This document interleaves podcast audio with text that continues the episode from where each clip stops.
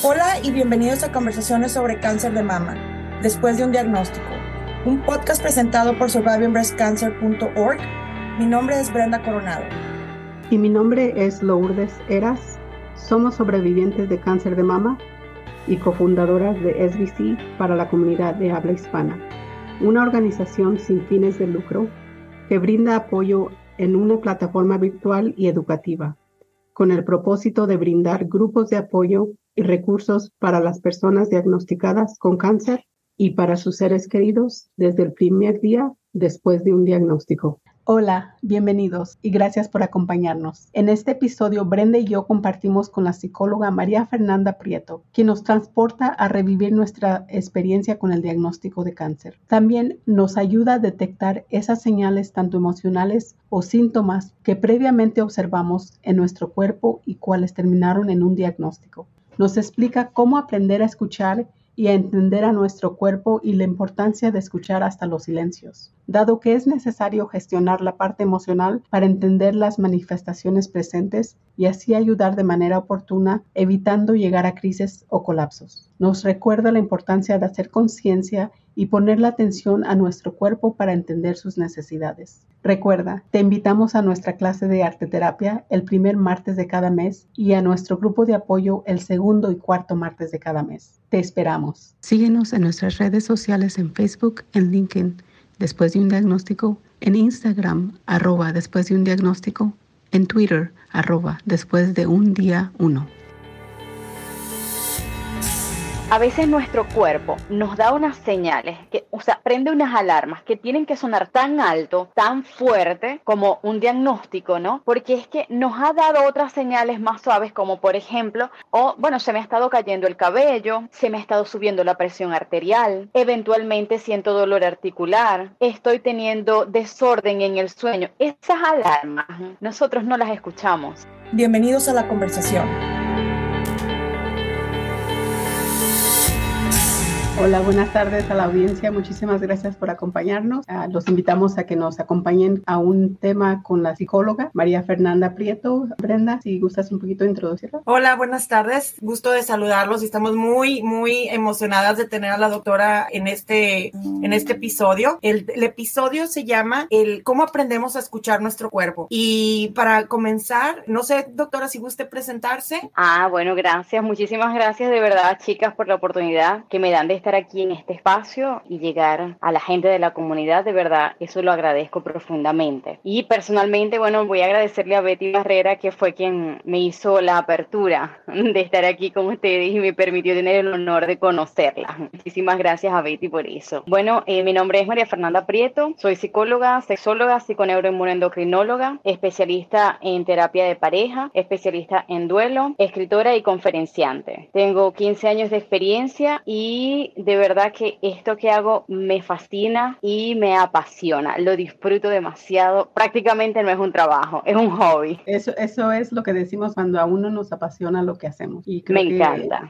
En el mismo, en el, como dicen, en el mismo con Brenda y conmigo, la verdad que lo que hacemos nos apasiona porque brindamos a la comunidad y le traemos a los expertos y con la información que puede proveer y empezar el tema, cómo aprender a escuchar nuestro cuerpo. ¿Nos puede dar un poquito qué se va base ese tema y lo que va a ser como un summary, un resumen. Ah, bien, claro. Mira, cómo escuchar nuestro cuerpo, aprender nosotros a, a entender nuestras emociones y cómo somos un sistema complejo que está, a la vez está dividido, pero es uno solo en sí. Cuando hablamos de, de las esferas que componen lo que es el ser humano, ¿no? Entonces, cómo escuchar a nuestro cuerpo es aprender a entender que nuestro cuerpo, más allá de enfermarse, nuestro cuerpo comunica. Nuestro cuerpo nos dice, hay algo aquí adentro, está sucediendo algo internamente que no has escuchado, no has sabido manejar. Entonces, como estás más distraído con el exterior, yo lo voy a manifestar en mi cuerpo. De eso vamos a estar hablando hoy. ¿Cómo escucharlo? ¿Qué hacemos? ¿Cómo lo entendemos? ¿Quién lo interpreta? Y trayendo en ese punto, Lourdes puede comentar un poquito más de, de su experiencia, porque en el caso de ella, ella sintió algo mal con su cuerpo antes de, de ser ser diagnosticada, meses antes de ser diagnosticada. No sé si Lourdes, puedes explicar un poquito cuál fue tu experiencia y cómo llegaste a meses después así ser diagnosticada. Bueno, el, en febrero del 2020 algo notaba que yo estaba mal en mi cuerpo.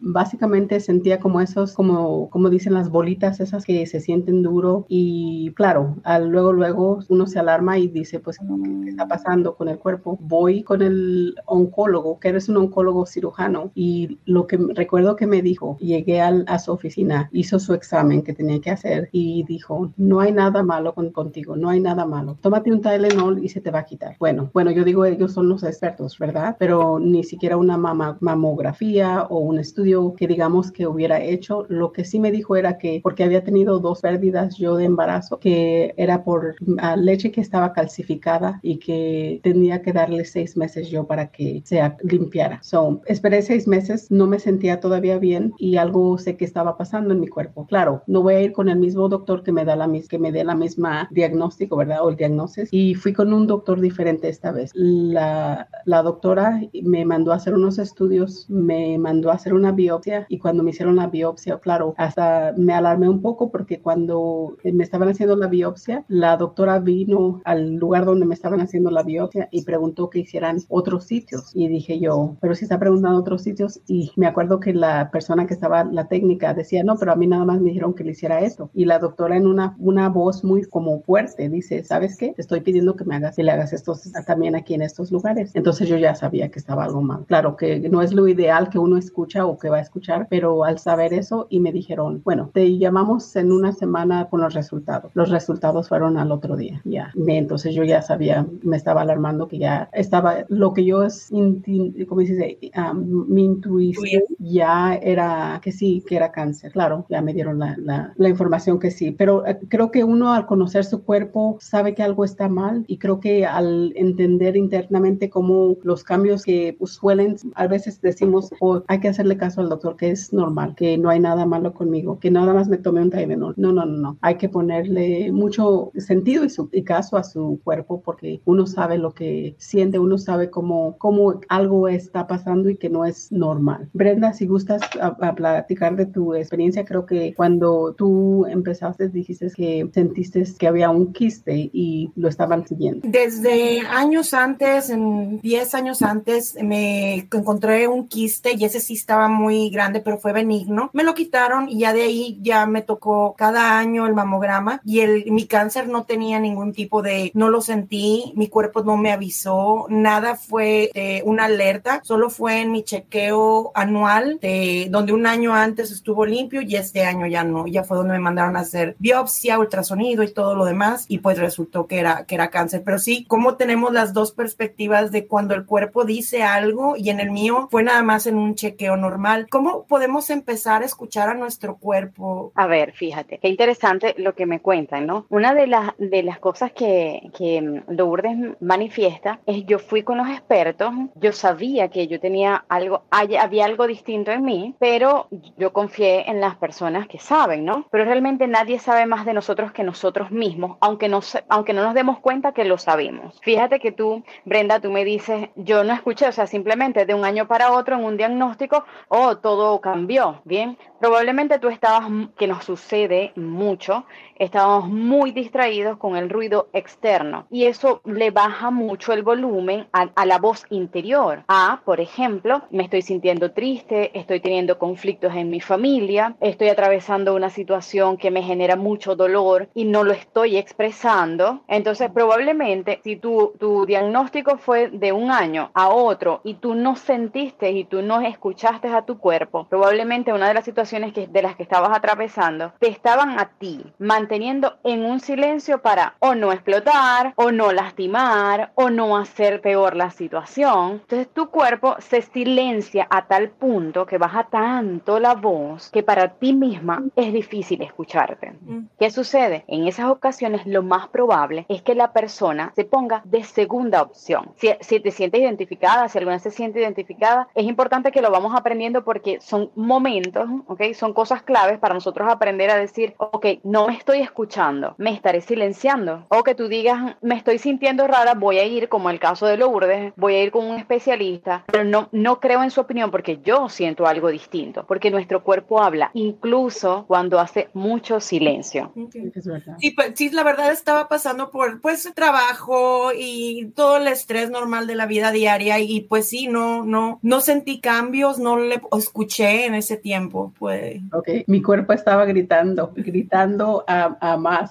estaba pasando, eh, muchas veces digo, y compartí casualmente ayer también durante nuestra celebración del año con el Breast Cancer Conversations, que el cáncer solamente era una, una pequeña batalla que estaba yo lidiando con, so que pienso que a través de los estresores y a través de todo lo que estaba pasando, también uno de los oncólogos me aclaró que el, pues, el derrame cerebral que habría ah, sufrido yo, que tal, que no tiene conexión con el diagnóstico de cáncer o que no tiene conexión con la radioterapia, pero tal vez muy conectado a los estreses de lo que estaba pasando yo, no solamente por ahora un divorcio, sino que también por el, el derrame cerebral, que fue lo más impactante que a mí me, me llevó. Creo que después de este diagnóstico, todo esto es como una bolita que se, que se sigue creciendo, creciendo, creciendo hasta explotar y creo que en mi caso fue mucho de eso. Totalmente. Se fijan, allí ustedes estaban tan cargadas que el cuerpo lo acumuló, ustedes lo estaban acumulando, ¿ok? Y nosotros, y cuando digo ustedes me refiero a muchos, incluso yo me voy a colocar allí mismo, porque hay cosas que nosotros las guardan y decimos, bueno, después lo reviso, después hablo con mi esposo, después hablo con mi jefe, después me disculpo con mi mamá, después hablo con mis hijos, después, después, después, y ese después se va haciendo como tú lo dices, Lourdes, es una bolita que va creciendo y va creciendo y cuando ya yo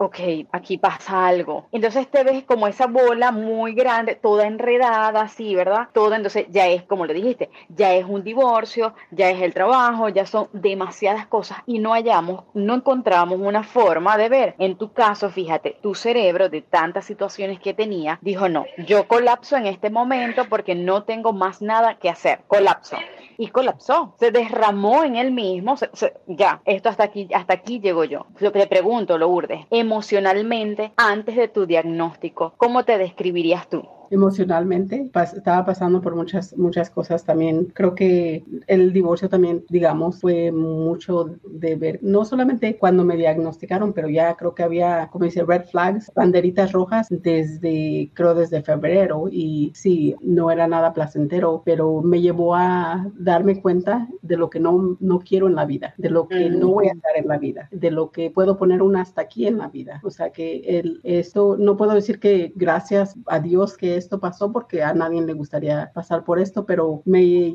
llegó a poner en, plen, en plano mis hijos en prioridad, en prioridad también lo que yo quiero vivir en un futuro, que sea una paz un, interna y lo que no voy a aceptar, lo que no voy a, puedo poner, ahorita estoy en una etapa tan feliz de mi vida, la verdad les puedo decir que me siento plena en no solamente en lo personal, en lo profesional con mis hijos, o sea que ahorita estoy en un nivel así que en y tu cuerpo lo siente, ¿verdad? Y tu cuerpo lo manifiesta. y eso es lo, lo, bonito de esto. Aunque claro, el cáncer y los medicamentos que uno toma los lleva a ser como una montaña rusa, pero creo que en algunas partes decimos, ok, ya esto no es tan extraño para nosotros como al principio y nos causa menos ansiedad. O sea, el saber y el educarnos y el aportar de, de agarrar y tener esa sed de información de cómo, sobrevivir, cómo, irlos sobreviviendo por este Sobrellevando. y sobrellevando en este proceso, la verdad que nos ayuda a reconocer esas subes y bajas. y claro, si estás debajo y sabes que esto no, es, no va a durar mucho, espérate unos días. y los de arriba, pues también que hay que disfrutarlos y eh, así es, un día a la vez, claro. Totalmente. Fíjate, una de las cosas que tú me dices, no, mira cómo te has aprendido a escuchar y qué bueno que llegaste al punto de, de entender, después de esto, yo soy otra. ¿Qué pasaba, Lourdes? Que tú estabas y, tú y Brenda, y voy a ponerme de nuevo, ¿no? A veces nuestro cuerpo nos da unas señales, que, o sea, prende unas alarmas que tienen que sonar tan alto, tan fuerte como un diagnóstico, ¿no? Porque es que nos ha dado otras señales más suaves, como por ejemplo, yo he tenido pacientes que tienen alergias simples. Bueno, comienzan con un cuadro alérgico o bueno, se me ha estado cayendo el cabello, se me ha estado subiendo la presión arterial, eventualmente siento dolor articular, estoy teniendo desorden en el sueño. Esas alarmas nosotros no las escuchamos. Entonces decimos, por ejemplo, ah, tengo, ayer dormí muy mal. Bueno, no importa, hoy voy a continuar, pero ¿qué pasa? Cuando ese dormí muy mal, comí muy mal, me dolió la cabeza, me duele la rodilla, me duele el estómago o emocionalmente, estuve triste, estuve